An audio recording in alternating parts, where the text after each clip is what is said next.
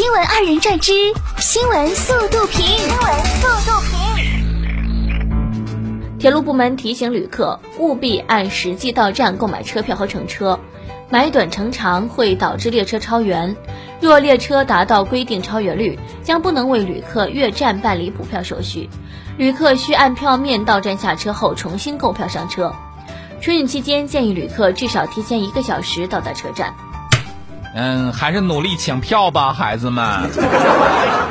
苏州的王女士怎么也没有想到，同在银行工作的男友竟然瞒着自己早已经是负债累累。男友因为迷恋彩票，一年要买一千多万的彩票，欠下了一两千万的高利贷，光每月支付利息就要五十万以上。我很好奇，买了两千万彩票，究竟中了多少？有二十块钱吗？近日。有网友反映，山西省级期刊《政府法制》在二零一零年刊登了一篇“本人娶刘亦菲的可行性报告”。虽然刊登的栏目写有“幽默”二字，但这篇文章内容恶俗。回应称，早年管理不规范，现在规范了，幽默的内容已经很少了。几个菜呀，醉成这样式儿的？一月二十号，浙江省桐庐县人民法院通报一老赖案例。被执行人老赖何某应支付傅先生人身赔偿款十七万余元。判决生效半年后，何某不支付欠款，还与傅先生商议每个月凑一百元还钱。一月八号，法院决定对其司法拘留十五天。拘留期间，何某家属已经一次性将剩余赔偿款履行完毕。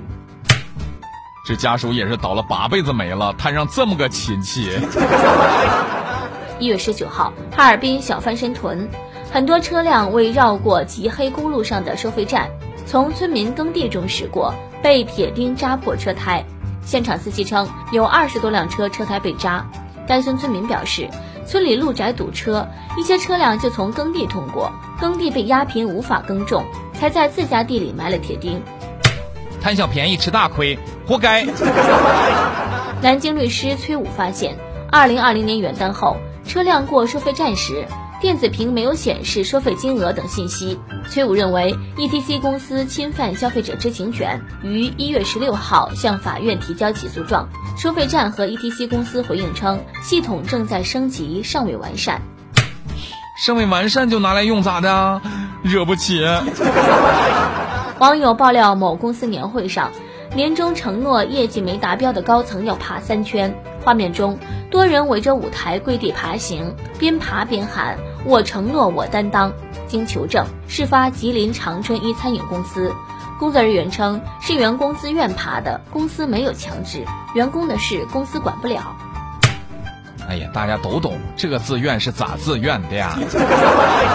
来自俄罗斯的一只猫咪，成为世界上第二只成功安装四条仿生假肢的动物。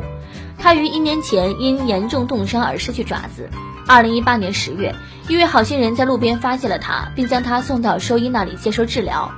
兽医并没有对猫咪实施安乐死，而是与团队制造了仿生假肢。手术七个月后，猫咪已经完全康复，现在与当初发现它的好心人一起生活。被这样的顽强感动了，任何生命都值得我们温柔以待，不要轻易放弃哦。十九号。